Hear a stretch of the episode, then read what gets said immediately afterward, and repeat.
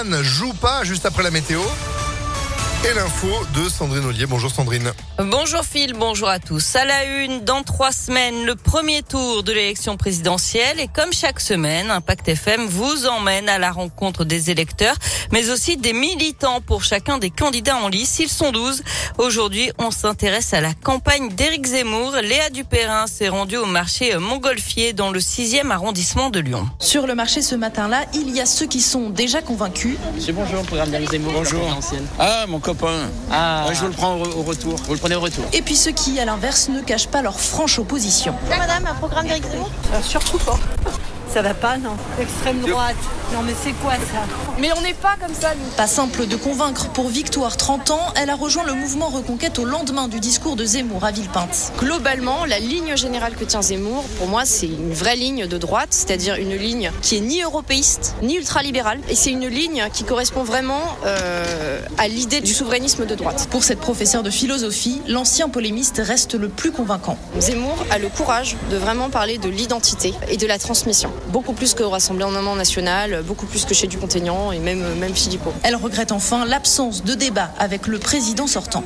Et de son côté, Jean-Luc Mélenchon appelle à former une union populaire pour atteindre le second tour. Il tenait un meeting hier place de la République à Paris devant 100 000 personnes selon les organisateurs.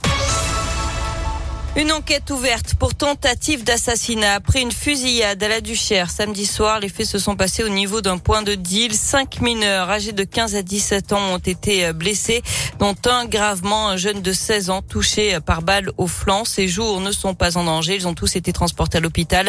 17 douilles de Kalachnikov et une goupille de grenades ont été retrouvées sur les lieux. Deux hommes interpellés après des projections à la prison de Villefranche samedi. D'habitude, les colis contiennent des téléphones ou des stupéfiants sauf que là, dans les paquets, il y avait de la viande, des merguez et des escalopes, plus précisément. L'un des suspects a fait l'objet d'un rappel à la loi, l'autre sera présenté à la justice en octobre.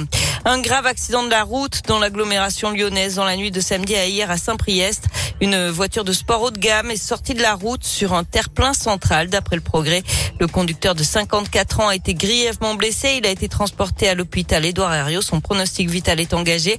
Le passager âgé de 50 ans a été plus légèrement touché. La vitesse serait en cause dans cet accident. Près de 600 personnes réunies hier place Bellecour pour dire non au conflit en Ukraine. Parmi eux, pas mal de réfugiés ukrainiens arrivés ces derniers jours et hébergés dans l'agglomération lyonnaise. Des manifestations aujourd'hui dans plusieurs départements de France contre l'envolée des prix des carburants, des opérations de blocage ou de barrages filtrants dans les Bouches-du-Rhône, le Doubs, la Manche et le Nord. Des taxis, des VTC, des transporteurs routiers et des entrepreneurs du BTP réclament des aides supplémentaires. On passe au sport, du foot et l'OL qui fait du surplace en Ligue 1. Les Lyonnais ont fait un match nul zéro partout à Reims et ils sont toujours dixième de Ligue 1 à 10 points désormais du podium.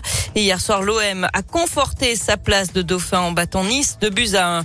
Et puis du basket avec cette victoire de l'Asvel, 84 à 80 en championnat. C'était face à la lanterne rouge Fosse-sur-Mer. Et puis euh, grosse semaine hein, pour l'Asvel en déplacement mercredi en Euroleague à la maison vendredi face à l'Olympiakos et puis euh, Gravelines Dunkerque, ce sera quart de finale euh, de la Coupe de France. C'est samedi et là aussi vous serez présent. Pourquoi? Parce que c'est une semaine spéciale Asvel sur Impact. Le détail est tous en tribune dès maintenant, impactfm.fr. Sandrine, c'est le moment de faire une sieste et vous êtes de retour à 11h. À tout à l'heure. Allez, à tout à l'heure. 10h04.